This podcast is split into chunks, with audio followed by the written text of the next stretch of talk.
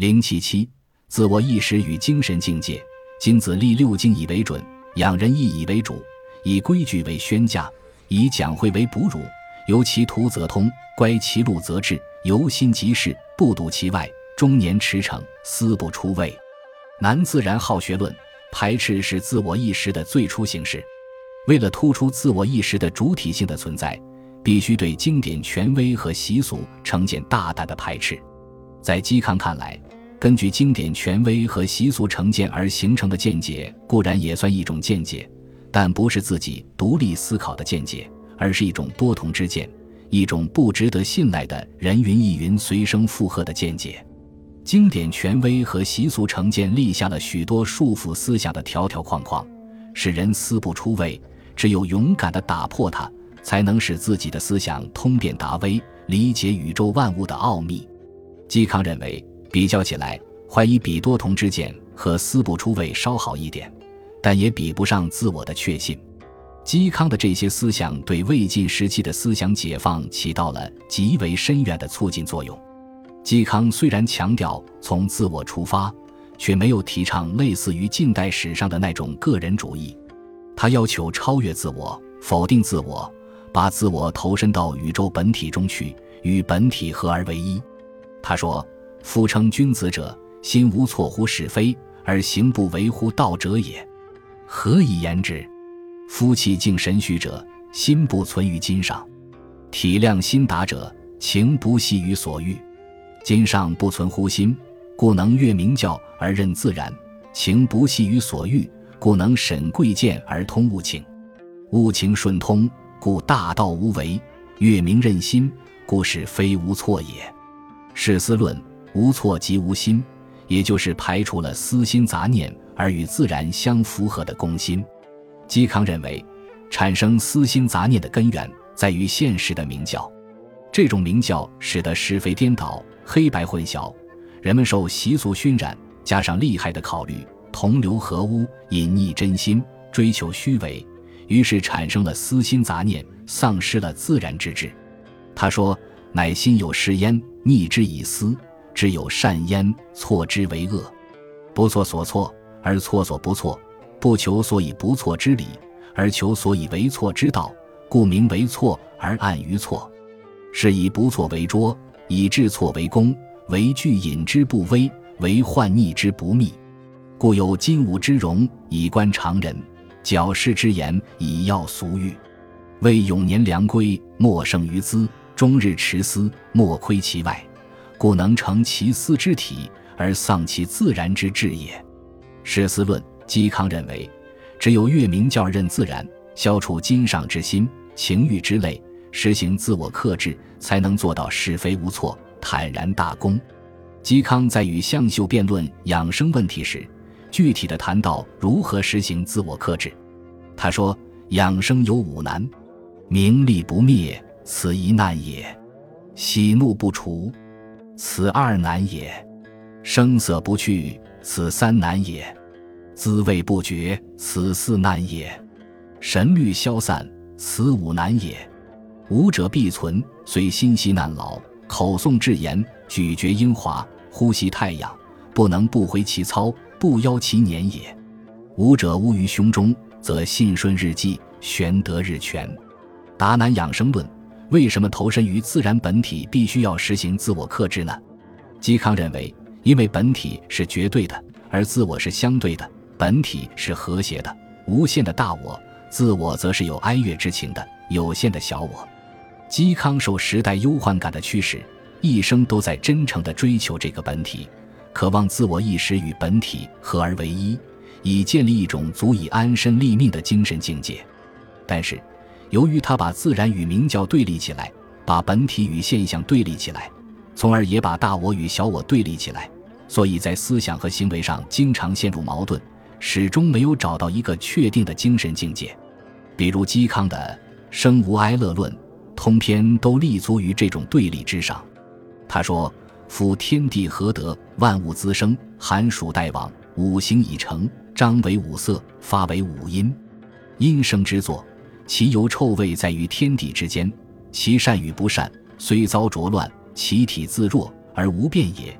其以爱增益操，哀乐改度哉？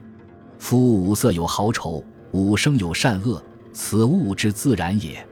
至于爱与不爱，喜与不喜，人情之变，统物之理，为止于此。声音以平和为体，而感悟无常；心智以所思为主，因感而发。然则生之与心殊途异轨，不相经纬，焉得染太和于欢期，坠虚名于哀乐哉？西魁有自然之和，而无系于人情。心之与声，名为二物。嵇康所说的这种对立，并不是精神与物质的对立，而是本体与现象的对立，因而不能把他的玄学理论归结为心生二元论，实质上仍然是一种本体一元论。嵇康片面地发展了王弼的崇本以息末的思想，他把自然的和谐看作是本，把一切破坏这种和谐的心与物看作是末，因此，自然与明教以及太和之声与哀乐之情都形成了对立。如何来扬弃这种对立呢？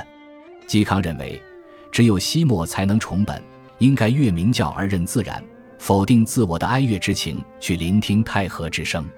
嵇康的这种主张，事实上无法做到，逻辑上也难以讲通。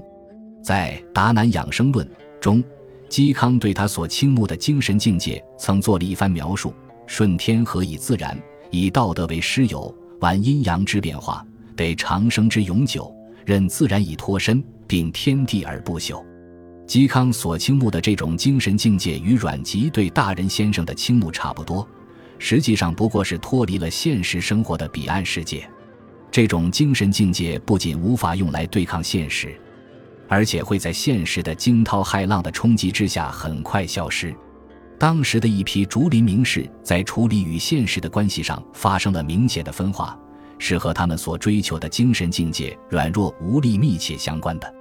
山涛曾是嵇康的好友，二人虽一度绝交。但嵇康在临死前还把儿子嵇绍托付给山涛，可见交情并未真正断绝。《晋书·山涛传》说：“涛早孤，居贫，少有气量，介然不群。幸好庄老，没隐身自会。与嵇康、吕安善后遇阮籍，便为竹林之交，助妄言之气。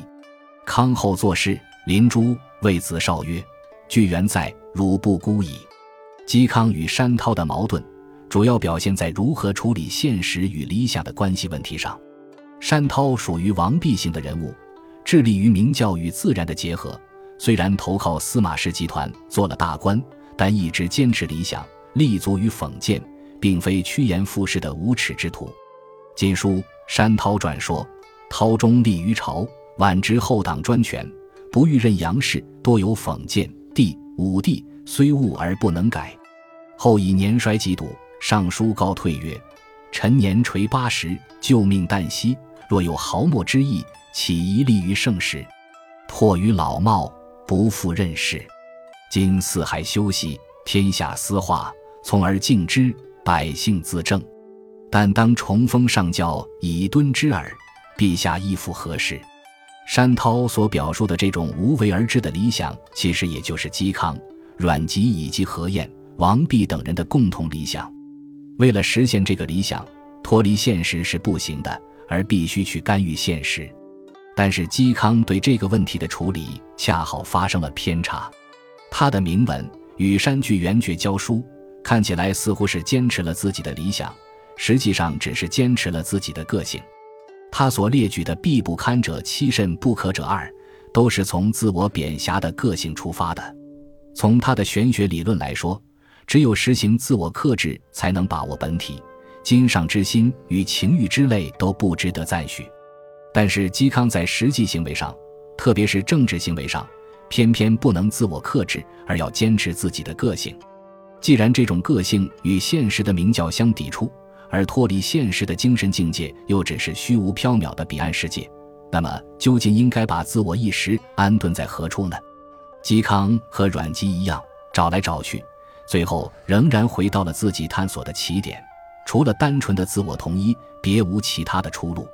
在《达南养生论》中，嵇康说：“故世之难得者，非才也，非容也，患以之不足耳。”一族者，虽偶耕犬母，被贺辍书，岂不自得？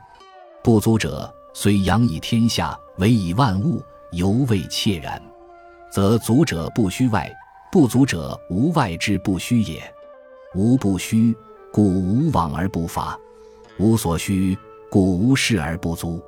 不以荣华四志，不以隐约屈俗，混乎与万物并行，不可宠辱。此真有富贵也。这种自满自足的、无求于外的精神境界，事实上是不存在的。所以嵇康也和阮籍一样，并没有找到什么精神境界。而只是找到了一个孤悬的、毫无凭据的、痛苦不安的自我意识本身。不过比较起来，嵇康在坚持自己的个性方面要比阮籍显得坚定。《晋书·嵇康传》说：“康将行东市，太学生三千人，请以为师，弗许。康故事日影，所琴弹之曰：‘昔元孝尼常从吴学，广陵散，吴美尽故之。广陵散于今绝矣。’”如果说嵇康在如何对待养生的问题上常常陷入矛盾之中，那么当他面临着死亡，却是从容、镇静、安详，表现了一个真正的哲学家的崇高风范。在这个严峻的时刻，他想到的不是个人的死亡，而是性洁净以端礼，韩志得之和平秦妇的琴声。他那孤傲倦介的独特个性，处处与现实生活相抵触。最后，却在他终生真诚追求的自然之和的宇宙本体中得到了确认。这是嵇康的悲剧，也正是嵇康的伟大。本集播放完毕，感谢您的收听，喜欢请订阅加关注，主页有更多精彩内容。